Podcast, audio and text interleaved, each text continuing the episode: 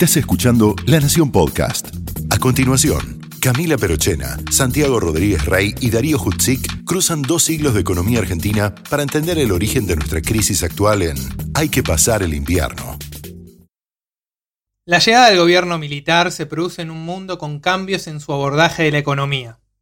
No solo en la Argentina, sino globalmente, la influencia de la visión monetarista se hará sentir fuertemente, así como un escenario global de mayor inflación. Localmente la inflación era aún más alta y el ministro de Economía, de estirpe Patricia, generaba roces dentro de la Junta de Gobierno. El plan busca cambiar de raíz la matriz económica y tras dos años logra bajar la inflación, pero no tanto, y llegan nuevos instrumentos monetarios para hacerle frente a la cuestión. Con devaluaciones escalonadas y una moneda apreciada, los argentinos viajan al exterior y tienen un boom de consumo de importaciones, desde autos y televisores a productos que empiezan a fundir lo que quedaba de la sustitución de importaciones. Sin una salida de la crisis y con un pedido de préstamos en crecimiento, comienzan a caer bancos y financieras, y el negocio de las tasas altas deriva en un default y un nuevo impulso de la inflación, entre guerra de Malvinas y convocatoria a elecciones. En este episodio de Hay que pasar el invierno pasamos de la plata dulce a la bicicleta, de la tablita a las pizarras del dólar y de la inflación de tres cifras al default. Mi nombre es Santiago Rodríguez Rey. Yo soy Darío Hutzik. Y yo soy Camila Perochena, esto es Hay que pasar el invierno.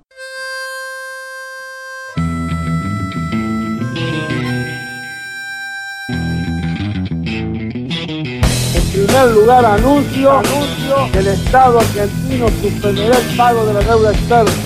Los invito el lunes a trabajar con fe en el país. La economía argentina tiene posibilidades de recuperación. No hay planes perfectos, hay planes posibles. La Argentina enfrenta problemas coyunturales que no son nada más que transitorios.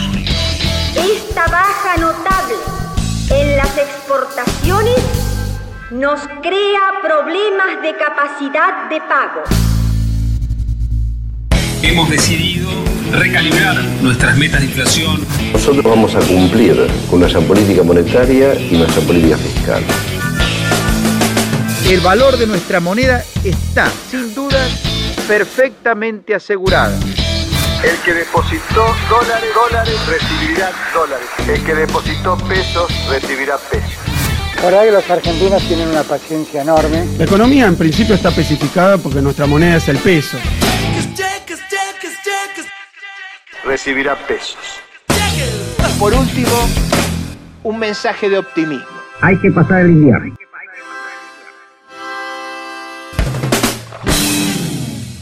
Bienvenido al episodio 9 de Hay que pasar el invierno, el podcast de la Nación sobre las crisis económicas argentinas. Con los próximos episodios tenemos todo un problema. Que seguimos grabando de nuestras casas por la pandemia. Bueno, eso sí, pero un tema más económico. Que nos retrasamos una semana. Bueno, somos personas ocupadas, sepan entender, chicos. No, no, no, no, no, no es eso. El tema es que veníamos trabajando con crisis económicas y sus salidas, es decir, con las causas de las crisis y las políticas económicas que nos hicieron salir a flote. Sí, ocho episodios y contando. Bueno, en la del episodio pasado con toda inflación, el golpe, mucho que en realidad no salimos. Pero por ahí viene la cosa. El problema que tenemos desde 1974 hasta 1990, por lo menos, es que son años con más crisis que salidas de crisis. Años enteros con crisis y diversos intentos de estabilización. Entre 1980 y 1990 el PBI per cápita descendió todos los años e implicó una contracción del 21% en ese periodo. Por lo cual, en los próximos episodios vamos a recorrer casi todos los años de la historia argentina, porque en todos ellos hubo alguna crisis o algún intento de estabilización. Por eso en este episodio no arrancamos con una crisis, sino que vemos primero el plan de estabilización de Martínez de Oz. Y de ahí vamos a ir a la crisis de 1981 y los diversos intentos frustrados de salir de ella durante la dictadura. Pero antes de meternos en eso, hagamos una aclaración importante. En este episodio entramos en un punto de inflexión en la historia argentina, no solo en términos políticos, sino también económicos. Así como en 1930 cambió el modelo de desarrollo por el ingreso de la industrialización sustitutiva de importaciones, a partir de 1976 tenemos un nuevo cambio en la estructura productiva.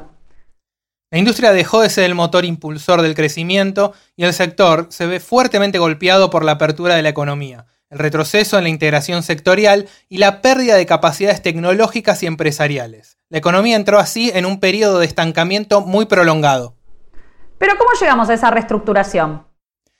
En marzo de 1976 se inició la última dictadura militar. El poder quedó en manos de una junta militar formada por los comandantes en jefe de las tres armas. Para una idea de lo que pasaba políticamente en este periodo, pueden ir a la banda presidencial. Ahí tiene el cuarto hombre y cómo el poder se dividía o no tanto entre las fuerzas.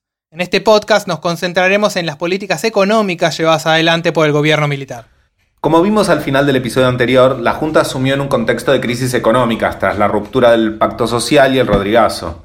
En abril de 1976, José Alfredo Martínez de Oz es nombrado ministro de Economía. Martínez de Oz, Martínez de Oz, ¿no nombramos a un José Martínez de Oz en el primer episodio por 1866?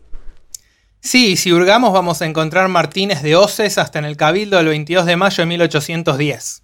Martínez de Oz es un exponente clásico de, la aristocracia eh, agraria argentina, digamos, es hijo de una familia de estancieros, que siempre había había estado muy ligada a la sociedad rural. Este, es un tipo que, venía de, ese mundo y que ya había estado vinculado con, el poder y con la política pública, también en contextos eh, no particularmente democráticos. Eh, Martínez de Oz va a ser secretario de, Agricultura y Ganadería durante el gobierno de Guido y, después algunos meses también durante el gobierno de Guido va a ser eh, ministro de Economía. Más adelante, antes de, sumarse al, como, ministro de Economía al a la última dictadura, Martínez de Oz va a ser director de Asindar este, y, va a ser uno de los que fomente la, famosa represión de, Villa Constitución en, 1975. Es un tipo con muchos contactos internacionales, era bastante amigo, o amigo, o eso es lo que dice él, de, Rockefeller, y es un tipo que viene de ese mundo, digamos, de, un mundo de la élite argentina, si, si quieren ustedes. Ese era Pablo Priluca, historiador y doctorando de la Universidad de Princeton, que nos va a estar acompañando en este episodio. Al asumir como ministro, Martínez de Oz tenía el apoyo de los grupos más liberales dentro de las Fuerzas Armadas. Estos sectores consideraban que el problema económico de la Argentina era la economía semicerrada, la intervención estatal y el conflicto distributivo. Creían que el aislamiento llevaba a que obreros y empresarios se enfrenten por la definición de precios y salarios, todo en detrimento de consumidores y del sector exportador primario. La primera reunión de Martínez de Oz con, lo que va a ser la Junta Militar es el 12 de marzo. Eh, o sea, bastante antes del golpe. Ellos ya habían entrevistado a otros economistas también. Pero cuando lo llaman a Martínez de Oz, creo que es a fines de febrero, principios de marzo del 76, él estaba en Kenia, en un safari. Se había ido con, su hijo y con, alguien más, se habían ido a un safari en Kenia. Dentro de la dictadura, su principal fuente de apoyo va a ser Videla todo el tiempo. Eh, Arguindey en menor medida, pero pero él va a estar bancado sobre todo por Videla. Va a haber varios momentos en los cuales su cargo va a estar eh, bastante cuestionado y, va a tener un enfrentamiento abierto con, Macera, digamos, ¿no? Eh, Macera en 1978, si no me acuerdo mal, da un discurso al que titula La nación no es un mercado. Y, como ese hay varios eh, momentos de, tensión entre el ala más nacionalista y si quieren ustedes el ala más liberal o neoliberal de la dictadura. El 2 de abril de 1976, Martínez de Oz anunció su plan económico. Allí explicó que el gran problema de la Argentina era su falta de crecimiento, su cada vez menor participación en el comercio mundial y el estancamiento de las exportaciones primarias. El síntoma de todo esto eran las tasas altas de inflación. Para resolverlo consideraba que había que liberalizar la economía, abrir el comercio exterior, promover la iniciativa privada, eliminar el déficit ordenando el Estado y privatizar empresas públicas. Todo esto, sostenía, iba a conducir a la prosperidad económica. Se abre, señores, un nuevo capítulo en la historia económica argentina. Hemos dado vuelta una hoja del intervencionismo estatizante y agobiante de la actividad económica para dar paso a la liberación de las fuerzas productivas este mensaje responde a un clima de época, el fin del consenso keynesiano. Esto suena a título de episodio de Viaje a las Estrellas, Klingons, vulcanos, keynesianos, Kaplag. La cosa es más o menos así. Tenemos que entender que a principios de los 70, luego de la crisis del petróleo, teníamos un proceso de estanflación. Esto quiere decir inflación y recesión al mismo tiempo. En el modelo keynesiano estándar, la inflación es producto de tensiones de actividad económica. La inflación sube cuando la demanda está muy alta y el desempleo muy bajo. En Estados Unidos, Europa y muchos otros lugares empezó a haber alta inflación con recesión económica, y los expertos no podían enmarcar en la teoría. Si no me crees, pregúntale al comité de reelección de Jimmy Carter. Entonces, a la revolución keynesiana de la posguerra le siguió una contrarrevolución neoclásica. La nueva macroeconomía eran el monetarismo y los modelos de expectativas racionales, cuyos adalides a nivel internacional eran Milton Friedman, Robert Lucas, Thomas Sargent, entre otros. Che, Daro, no estoy entendiendo. ¿De qué viene la mano de estos Hugo, Paco y Luis neoclásicos?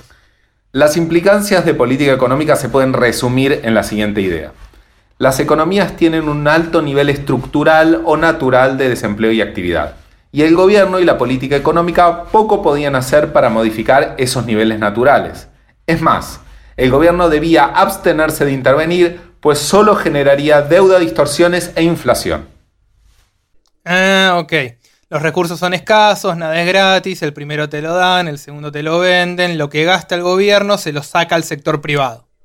Después de cada shock, las variables volverían suficientemente rápido a su nivel entendido como natural, sin que haga falta intervenir demasiado. Y el crecimiento económico entonces se asocia estrictamente a mejoras de eficiencias y costos de producción, y no cosas que pueda hacer el gobierno o la política económica.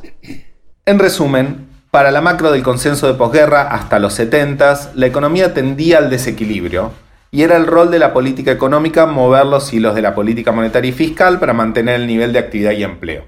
La visión a partir de los 70 es opuesta. La economía está naturalmente en equilibrio y cualquier intervención será perjudicial. Y en caso de recesión o problemas, la economía cuenta con resortes estabilizadores que hacen que vuelva a los niveles naturales de empleo y actividad.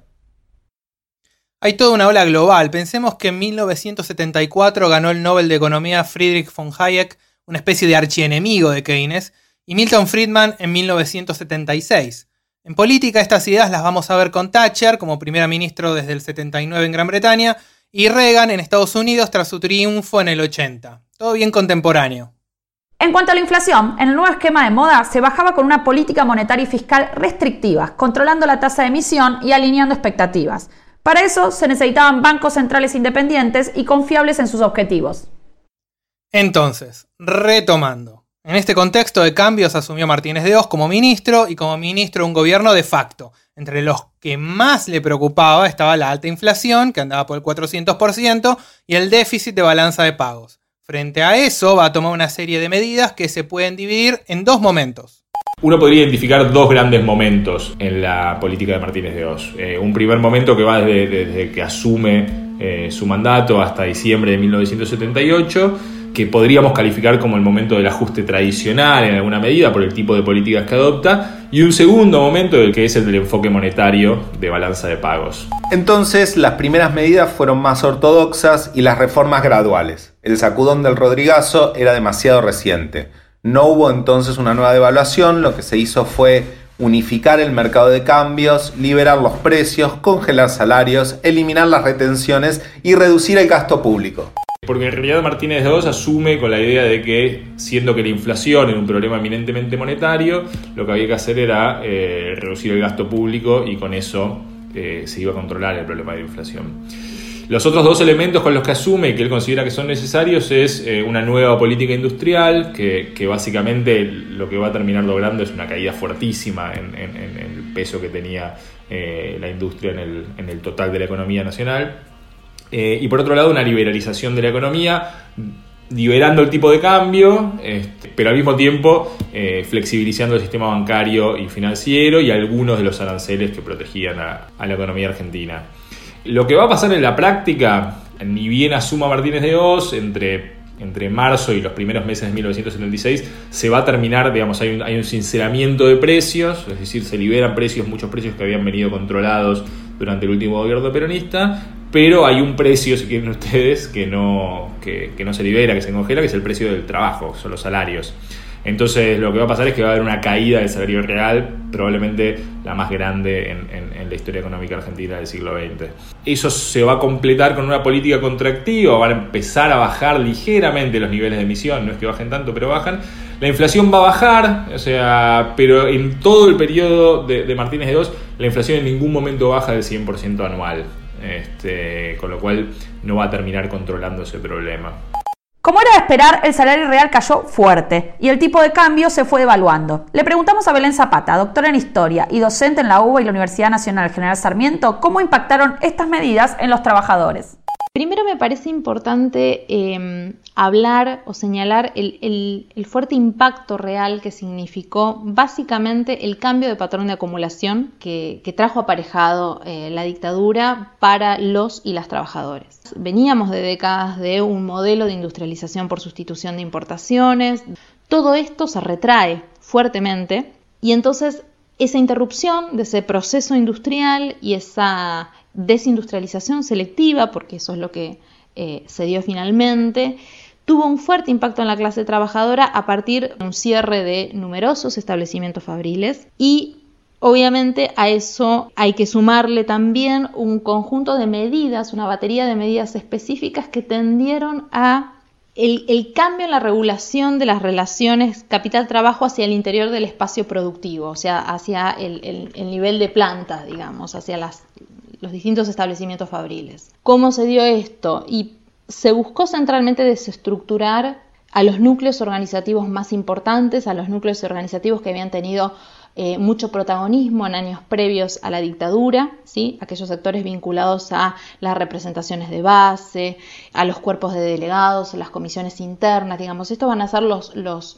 los sectores más fuertemente atacados, no solo desde el plano represivo, sino a partir de estas formas de reestructuración y de reordenamiento del ámbito externo de, lo que son las relaciones este, hacia, hacia el interior de las fábricas, que mm, basta leer la declaración, las declaraciones de eh, Martínez de Oz del 2 de abril del 76, aparece en, esa, en esas declaraciones eh, la idea de que se van a eliminar todo tipo de prácticas laborales que afecten a la productividad. ¿sí? Esa, esa es la clave. Pero además, las negociaciones colectivas se suspendieron y se prohibió la actividad sindical. Con la dictadura se va a suprimir, obviamente, el derecho a huelga, ¿sí? todo tipo de medida de lucha este, y de acción directa. Se van a modificar eh, algunos em, artículos eh, que beneficiaban a los trabajadores, artículos de, de, la que había sido la ley de contratos de trabajo. Esto también va a ser este, una medida importante, una medida importante en el sentido de eh, cómo se empiezan a cercenar ¿sí? las conquistas eh, de, los trabajadores en años previos. Bueno, y ni hablar, obvio, de las intervenciones, tanto de, de algunos sindicatos como de federaciones, como de la propia CGT, por supuesto. Esta supresión de los derechos de protesta que tradicionalmente tenían los trabajadores no significó una actitud pasiva de su parte, sino que hubo formas de resistencia más ocultas primeros años de la dictadura, por lo pronto en los años que iban desde el 76 al 78 más o menos, se habían dado ¿sí? distintas formas de, em, de, resistencia, de oposición, que quizás no eran las más abiertas, sino que tenían otro tipo de características que nos hablaban quizás de formas de resistencia con formas de coordinación reducidas o, lógicas de llamadas del trabajo a tristeza o del trabajo a desgano, no sé, formas de sabotaje, por ejemplo. En el área de la producción y la industria, el programa de Martínez de Oz se encontró con algunos obstáculos que le imponían las diferentes visiones que tenían los sectores de las Fuerzas Armadas. Un ejemplo de esto son las privatizaciones. Martínez de Oz casi no privatiza empresas. Casi no privatiza empresas porque no puede.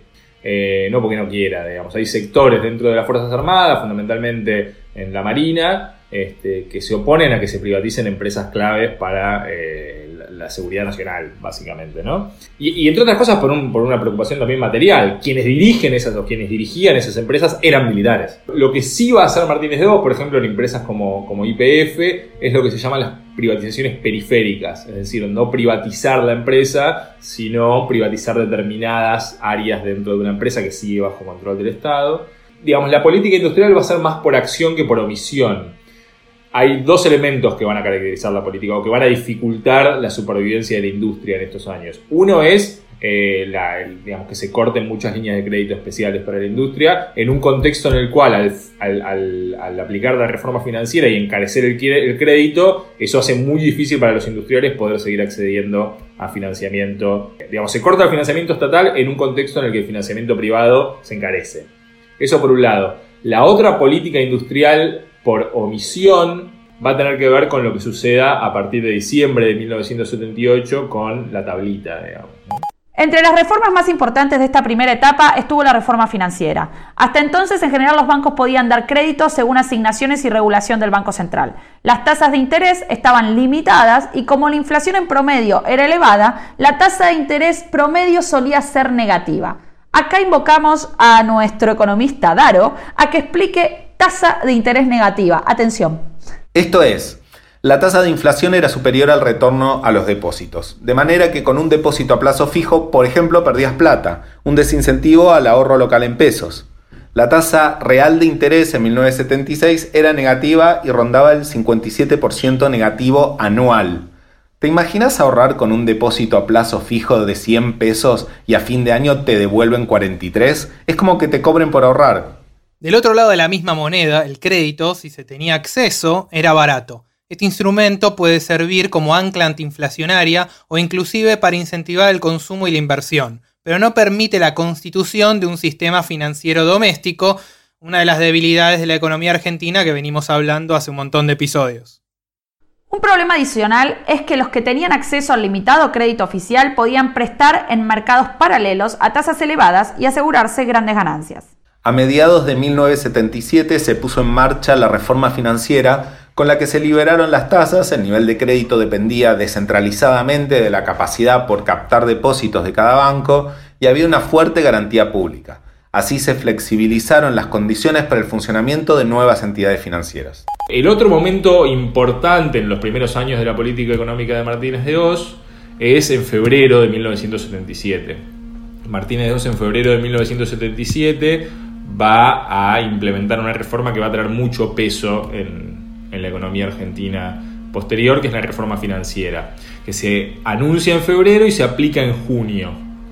En el medio pasa algo interesante, que es eh, que deciden aplicar, bueno, es básicamente un control de precios, pero como no le pueden decir control de precios, porque por, su propia formación ideológica, este, ellos están en contra de los controles de precios, lo llaman la tregua de precios. Esto hasta mediados de 1977. Lo que va a pasar cuando se aplique la reforma financiera es que obviamente el crédito en la Argentina se va a encarecer, va a ser mucho más difícil acceder a un crédito porque las, entidades financieras y los bancos eh, comienzan a competir entre ellas y eso va, va a enfriar la economía para la segunda mitad de 1977 sobre las entidades era casi inexistente. Los bancos competían por depósitos con tasas libres y crecientes, con garantía del Banco Central por los depósitos y sin ejercer un buen control de calidad del crédito. Así el crédito era caro, a tasa alta y de dudosa capacidad de repago. Como la garantía del Banco Central, los bancos trasladaban el riesgo alto que tomaban de facto al sector público. La reforma financiera, a pesar del encarecimiento del crédito y la contracción monetaria, no logra frenar la inflación y al mismo tiempo hace que se enfríe la actividad productiva. Estábamos en esta inflación. Comienza entonces un rumor de fondo de cambio de autoridades nacionales y la política de Martínez de Oz empieza a ser cuestionada, o más bien más que cuestionada, ya que había un sector de la Junta que mucho su política no le cerraba. Hasta ahora las medidas no habían sido muchas y se parecía a las políticas de ajuste aplicadas en los años 60. Por eso, en 1978, la política tuvo un acomodo. Estos son mis principios, si no le gustan, tengo otros, parecidos pero distintos. Salen a la cancha los Chicago Boys. Es el momento de alinear las expectativas y se viene un enfoque monetario de la balanza de pagos. Para, no entiendo, ¿qué significa eso de enfoque monetario de la balanza de pagos? Básicamente quiere decir que el manejo de la moneda era clave para el resultado de la balanza de pagos y el nivel de reservas. Esta idea ya había sido aplicada en Chile, que fue el modelo que se retomó después en Argentina. Chile se convierte en 1977 y 1978 en uno de los alumnos modelo en materia de políticas económicas. Nosotros tenemos que recordar que Chile también estaba bajo una dictadura, en este caso bajo el gobierno de, Pinochet, y Chile entre 1974 y 1976 había tenido una política de shock bastante dura este, y a partir de 1976 se va a aplicar el enfoque monetario de balanza de pagos, que es en definitiva lo que da eh, el sustento teórico a lo que nosotros conocemos como la tablita de Martínez de Oz. Este, en Chile la figura detrás de, esas políticas va a ser un, graduado de la Universidad de Chicago, de ahí viene el, famoso nombre de los Chicago Boys, que es eh, Sergio de Castro, y entiendo yo, esto es, ya es más materia interpretativa, que el éxito que estaba teniendo Chile va a ser adoptado en la Argentina. Digamos. Se podría decir que estas ideas circularon en alguna medida desde eh, Chicago y desde el, FMI a partir de dos teóricos, uno que se llamaba Frank Johnson en, Chicago y Pollack en el FMI. el enfoque monetario de balanza de pagos circuló a través de Chile y luego, eh, si quieren, cruzó los Andes eh, para llegar a la Argentina. Bueno, entonces por fin llegamos a la famosa tablita, que quizás es lo que más se recuerda, pero como vemos ya pasaron casi tres años de gobierno. La tablita implicaba que el peso se evaluaba a una tasa conocida, es decir, se programaban una serie de evaluaciones a un ritmo cada vez menor. Esta estrategia apunta a las expectativas. Te voy avisando cuánto va a salir el dólar en el futuro, así no especulas con su valor. La idea era que los agentes económicos no iban a generar expectativas exageradas de inflación futura, aportando a la inercia y a la recesión. Básicamente el objetivo detrás de esas políticas tiene que ver con poder eh, empalmar la inflación local con la inflación internacional, eh, más el tipo de cambio. ¿no? Y, un poco tiene que ver con un cambio que se está dando en, en la teoría económica en aquellos años y que tiene que ver con poder empezar a afectar las expectativas de los actores económicos que se habían adaptado demasiado bien a eh, las políticas, si quieren ustedes, keynesianas. Eso es lo que van a decir algunos economistas. Entonces, lo que va a pasar, si ustedes miran las declaraciones públicas de Martínez de Oz entre el 76 y el 78, pasa algo, no quiero, a mí las comparaciones fuera de, término me, son extrañas, pero, pero pasa algo parecido a lo que pasa con, con, Macri, que tiene que ver con, esta idea de, de empezar a descubrir que los agentes económicos una vez que ellos cambiaron en teoría eh, las reglas del juego, no se adaptan a esas nuevas reglas del juego y siguen teniendo comportamiento, sigue habiendo una inercia en la forma en la que se comportan. Entonces comienzan a hablar de inflación inercial, comienzan a hablar de eh, empresarios que no se quieren adaptar a las nuevas reglas del juego y comienzan a plantear la necesidad de afectar esas expectativas. Entonces la tablita es un poco la respuesta a poder impactar las expectativas de los actores económicos. La otra iniciativa, que es mucho menos conocida, eh, pero que, que, existe en esos años, es la campaña de orientación para el consumidor, que tiene también el mismo objetivo, en este caso destinado a los consumidores, una campaña para educar a los consumidores, para que se comporten como agentes racionales de mercado este, y castiguen a los comerciantes que no eh, que, suben los precios indebidamente y que siempre desde una perspectiva individual, ya no es el Estado el que controla los precios, sino que los consumidores empoderados tienen que poder combatir a los, a los, a los comerciantes desleales. Pero las cosas no salieron tan bien. La devaluación programada por la tablita fue mucho menor que la inflación, generando una fuerte apreciación real de la moneda y haciendo que la Argentina sea un país muy caro. En la medida que se aprecia el peso, las importaciones se van a volver muy baratas, sobre todo de bienes de consumo. Entonces lo que vamos a tener entre el 79 y el 80 es un boom de importaciones de bienes de consumo. Cualquiera de ustedes que haya tenido eh, algún familiar que, tuviese la suerte de poder viajar en esos años, eh, les puede contar que Ezeiza estaba llena de gente trayéndose televisores y trayéndose electrodomésticos de, Estados Unidos o de otros países. Este, entonces, lo que va a ir pasando es que la industria local va a empezar a sufrir y va, a empezar a acusar recibo del impacto de la llegada de bienes de consumo extranjeros, eh, mucho más baratos por otra parte. y por otro lado, lo que va a pasar es que las necesidades de financiamiento externo que va a empezar a tener la Argentina para poder mantener esa evaluación pautada del tipo de cambio se va a combinar con un mercado inundado de petrodólares, es decir, un mercado inundado de dólares producto de las crisis del petróleo. Y Argentina se va a convertir en una plaza muy atractiva. ¿Por qué? Porque tiene demanda de capitales extranjeros y al mismo tiempo, por la reforma de 1977, tiene niveles de flexibilidad bastante altos. Entonces, durante esos años, bueno, es la famosa película de, la plata dulce, ¿no? Se va a, generalizar la, bicicleta financiera y se va a alentar eh, comportamientos especulativos en materia financiera. ¿Por qué? Porque las empresas financieras, hay, hay notas de, distintas revistas de, interés general en aquellos años que muestran las colas que se armaban en las afueras de las, casas financieras. financieras y de algunos bancos, eh, de gente que buscaba mejor tasa de interés para eh, poder hacer plazos fijos o para poder, para poder sacar algún crédito.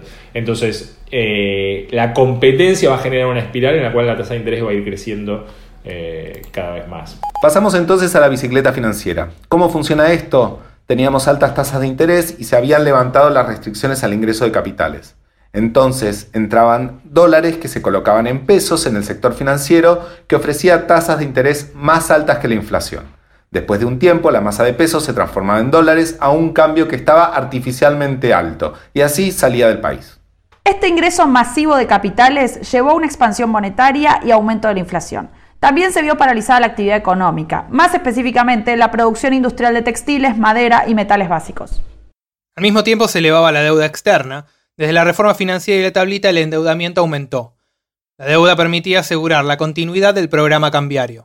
Entre 1979 y 1980 la deuda externa privada aumentó un 200% y pertenecida a un reducido número de grupos económicos que recibían también subsidios del Estado. Estos grupos van a convertirse en actores destacados en las siguientes décadas.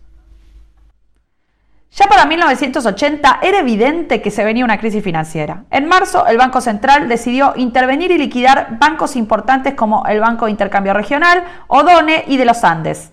Esto dio lugar a una corrida bancaria. Hacia 1980 este sistema va a empezar a mostrar eh, sus primeras grietas, digamos. Uno de, en marzo de 1980 va a cerrar el banco más importante que, había por entonces, que era el Banco de Intercambio Regional. Eso va, a generar un pánico entre los inversores locales. Hay otros bancos que también van a bajar sus ventanas. Eh, y, este pánico generalizado va a terminar recién en febrero de 1981, cuando el equipo económico anuncia una devaluación por fuera del cronograma de la tablita. Ahora, en el interín, con toda la gente sacando, intentando sacar dinero de los bancos, de sus depósitos, para poder comprar dólares y sacarlos al extranjero, eh, Argentina va a perder muchísimas reservas internacionales. Y en 1980 va a garantizar eh, el Estado va a garantizar los depósitos. ¿sí? bueno, y eso va a generar también un aumento grande de la deuda pública. Estas políticas y la crisis financiera profundizaron la relación que los argentinos tenemos con el dólar. Sobre esto nos habló Mariana Lucy, autora de Dólar, Historia de una moneda argentina, que nos viene acompañando hace varios episodios. Por un lado, eh, en ese momento eh, se, reeditan muchas de las discusiones de otros momentos críticos, ¿no? Digamos, la discusión acerca de cuál es el verdadero valor del dólar.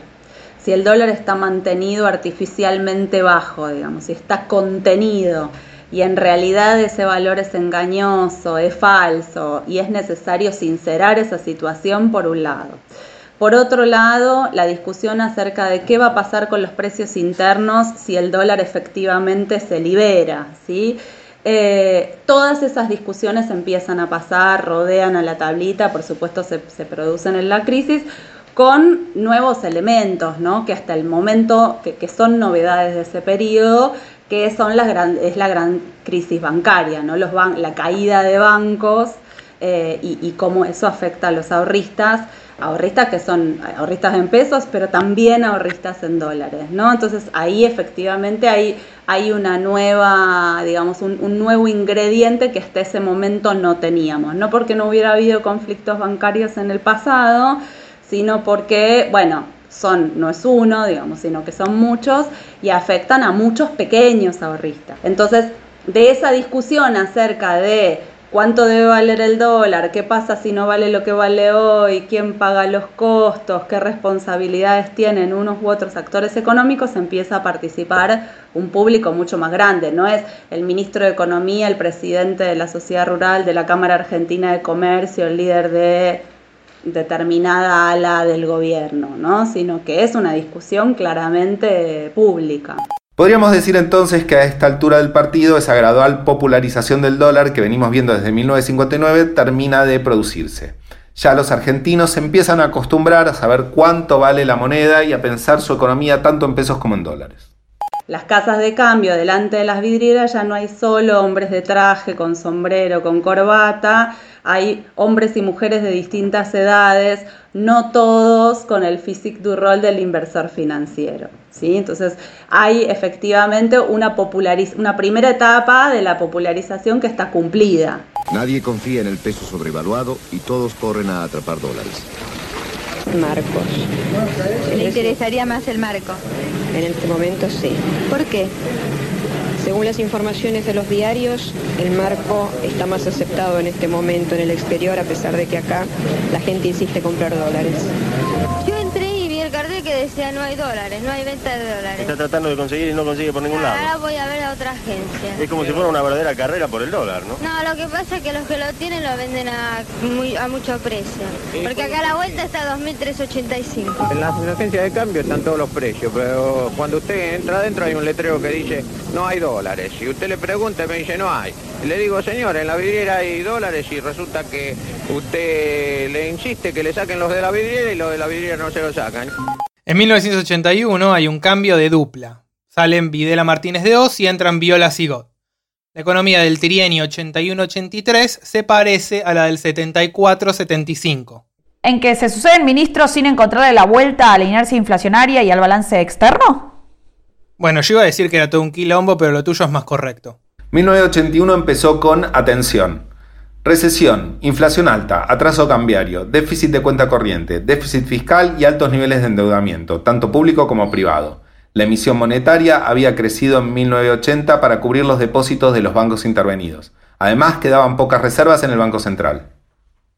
El atraso cambiario era tan notable que para 1981 en Buenos Aires un kilo de azúcar costaba 3 dólares, mientras que en Nueva York y en Londres menos de un dólar. O por ejemplo, un jean costaba unos 70 dólares acá en Buenos Aires y en Nueva York aproximadamente 20 y en Londres 25 dólares.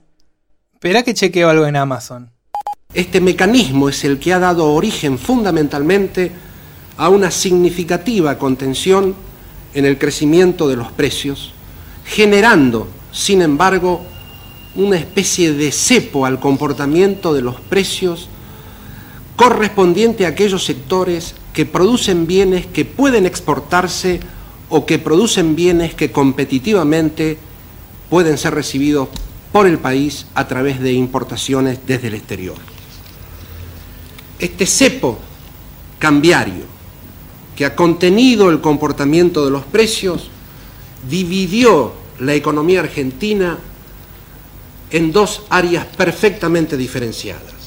La dualidad se plantea entre aquellos sectores que producen o elaboran bienes que pueden ser transables internacionalmente con relación a la segunda gran área, conformada por aquellas actividades que producen bienes o servicios que no pueden ser objeto de transacciones internacionales. Otra manera de ver la crisis de 1981 es como una crisis de globalización típica de mediados de los 70. Así nos lo explicó José María Fanelli, doctor en economía, investigador principal del CONICET y profesor de la Universidad de San Andrés, quien nos va a estar ayudando en los próximos episodios. Bueno, hay dos tipos de explicación de la crisis. Hay una que me gusta más que otra. La que me gusta menos es decir que la, que la crisis de los 80 se debió a las políticas de la dictadura, que es cierto, pero de nuevo es reduccionista. Entonces, eh, la cuestión fundamental es que Argentina tiene un problema, que es el mismo problema que tienen todos los países emergentes desde mediados de los 70, que es que el mundo se fue globalizando cada vez más y se fue haciendo y lo seguimos haciendo. La globalización no está ni terminada ni está empezada. Entonces, ¿cuál es el problema? Que eh, el proyecto de Martínez de Oz, que es lo que uno podría llamar la política económica de la dictadura, eh, fue un intento de adaptar a la Argentina a la globalización naciente. Si hubiese habido un gobierno democrático en la década de los 70, hubiese tenido el mismo problema cómo adaptar a la Argentina a la globalización. Entonces, Yo diría que lo que se, lo que se llama la, la política económica de la dictadura es simplemente un intento fallido de integrarse a la globalización. Sigó era un opositor a las políticas de Martínez de Oz. Abandonó la tablita y se dispuso primero una devaluación del 30% a la que siguieron otras dos. Si alguien tiene el audio de Sigó de El que apuesta al dólar pierde, que lo mande porque no lo encontré. De un cuadro crítico heredado allá en abril de 1976 al floreciente cuadro que reflejaba la economía argentina en esa materia en 1978, como consecuencia del mecanismo cambiario utilizado como instrumento antiinflacionario, esa bonanza se fue crecientemente desvirtuando. Les daré muy pocas cifras. 1981 cerró con una inflación del 100%, acompañada por una aguda crisis de la economía real, caída del 6% del PBI y una crisis industrial. A esto se le suma conflictividad laboral y las movilizaciones de trabajadores. Sin lugar a dudas, hacia mediados del 81 hay, en términos de conflictividad laboral, digamos, una, una situación increchendo que, es identificable en distintas eh, fábricas de, del país. ¿Sí? En lo concreto, yo recuerdo lo que significó esta coyuntura.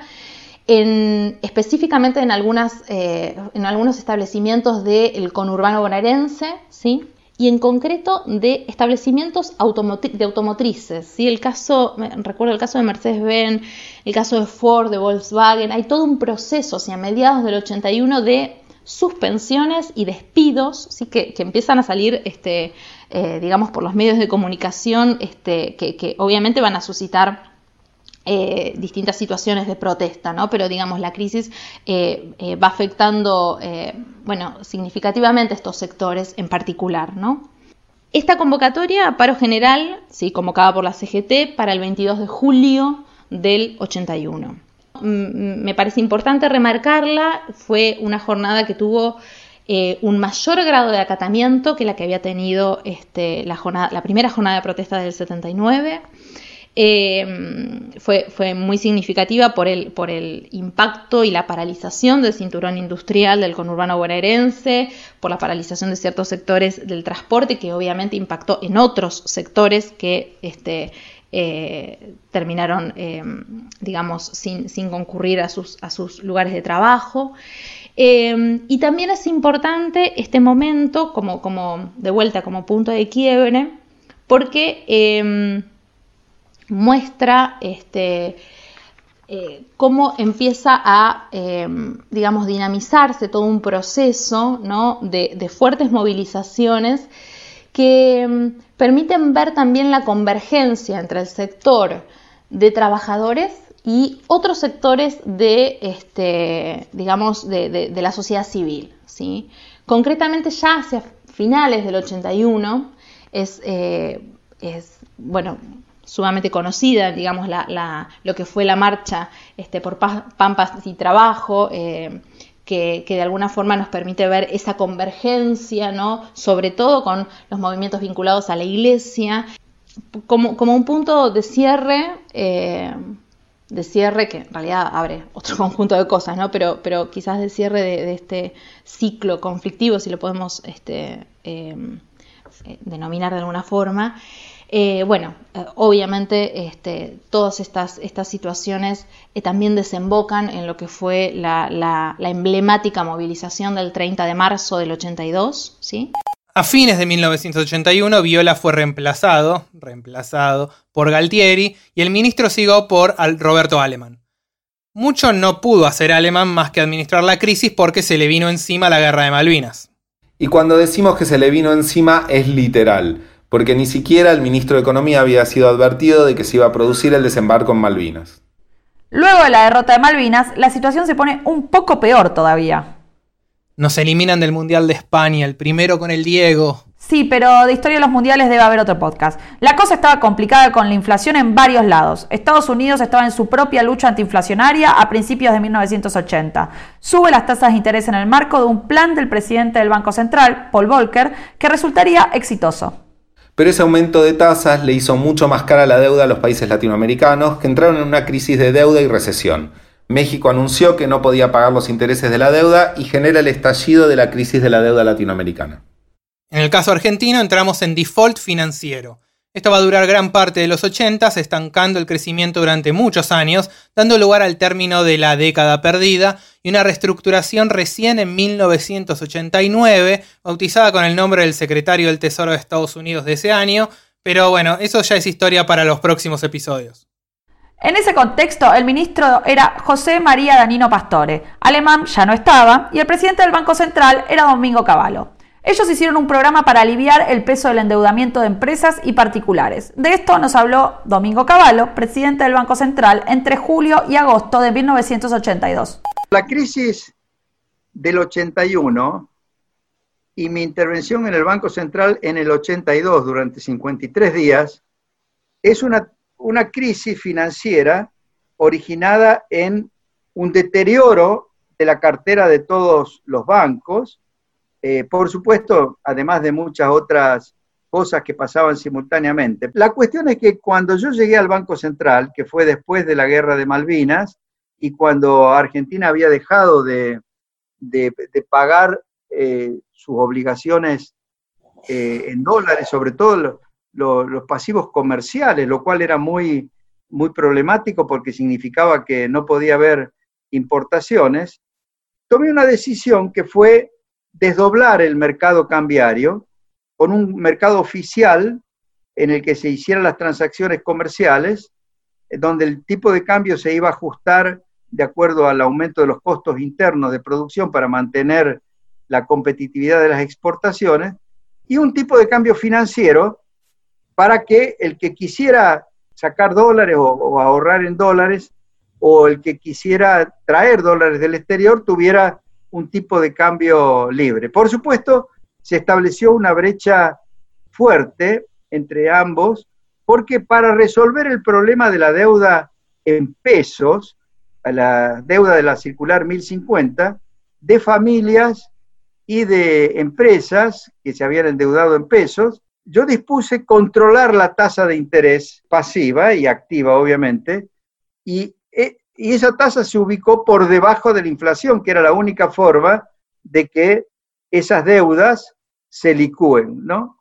Entonces, eh, eh, obviamente, con esas tasas de interés sobre los depósitos a plazo fijo y las deudas en pesos controladas y por debajo de la tasa de inflación, obviamente eso provocó aumento del, dólar en el mercado financiero. Un poco lo que está pasando ahora con eh, el control de la tasa de interés y la gran emisión monetaria eh, para financiar las actividades en pesos eh, frente a un mercado controlado como es el comercial y, entonces aumenta el precio en el mercado libre.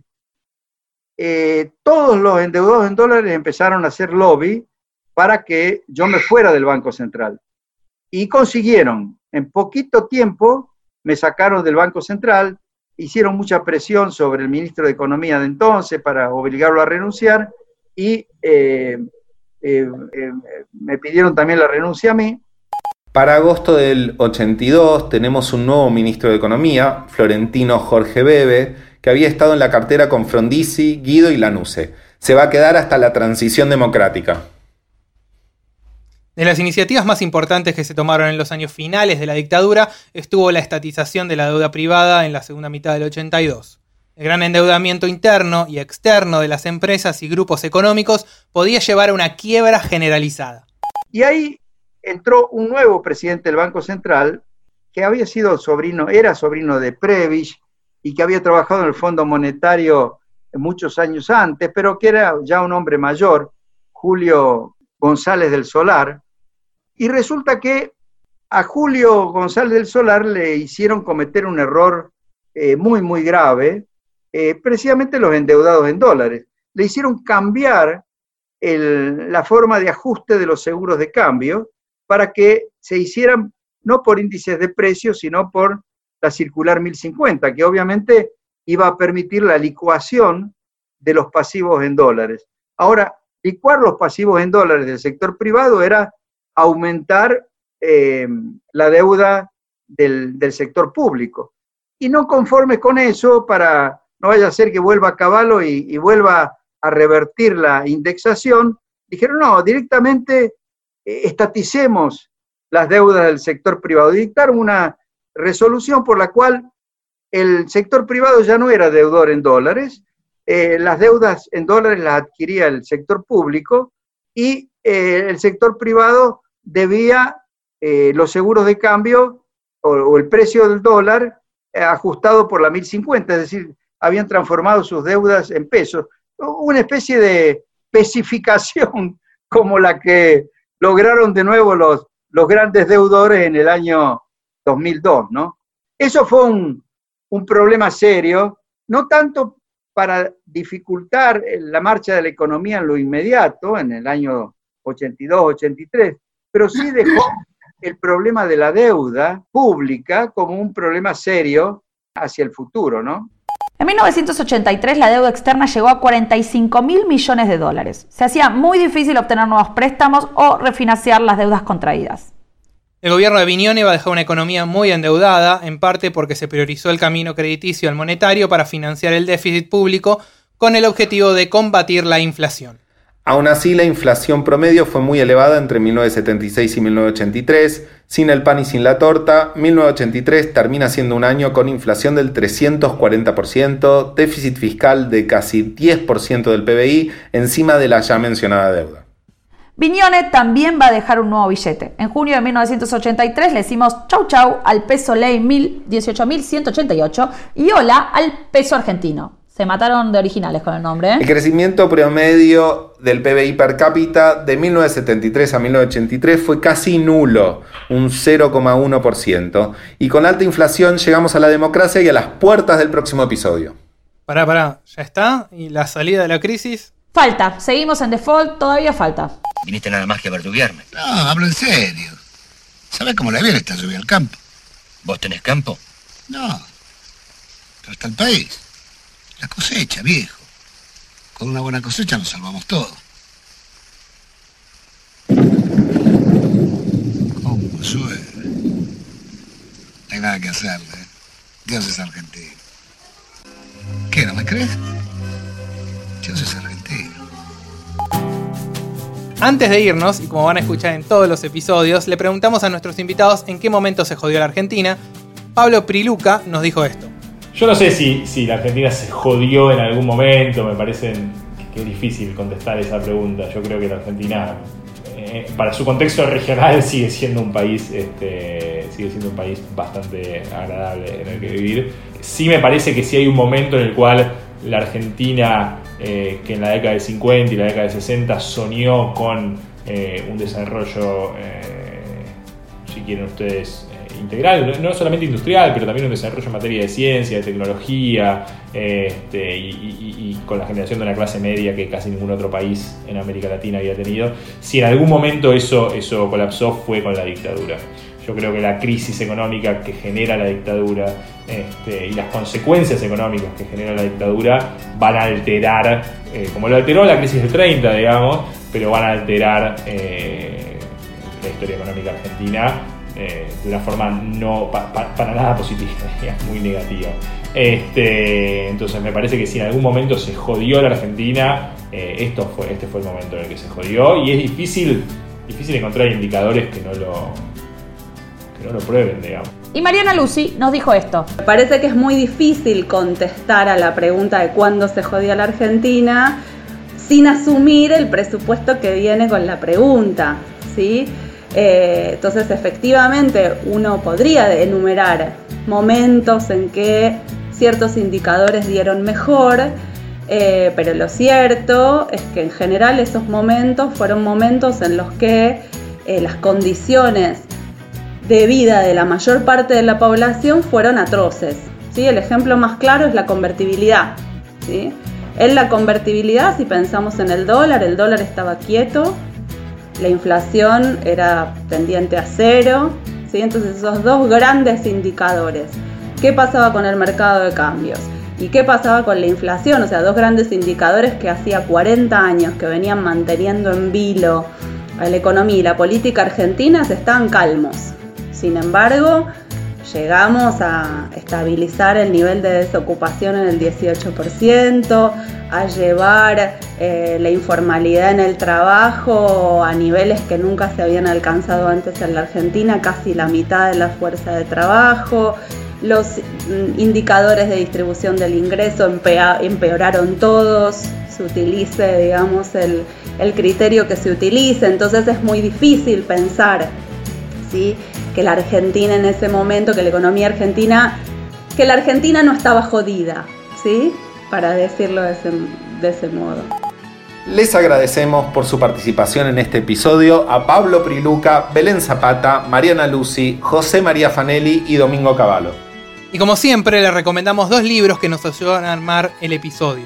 Pueden leer los capítulos sobre la dictadura del libro Historia Económica de la Argentina del siglo XX de Bellini y Corol y El ciclo de la ilusión y el desencanto de Ruchunov y Liach. Los invitamos a que se suscriban al podcast para que nos acompañen en este recorrido por la historia argentina a través de sus crisis. Nos pueden escuchar en La Nación, Spotify, iTunes o el agregador de podcast que ustedes prefieran. En el próximo episodio de Hay que pasar el invierno llega la democracia y con ella se come, se cura y se educa. Y casi que se controla la inflación, al menos por un ratito, pero entre australias y primaveras le damos la bienvenida a la hiper. Mi nombre es Santiago Rodríguez Rey. Yo soy Darío Hutzik. Y yo soy Camila Perochena. ¡Chao!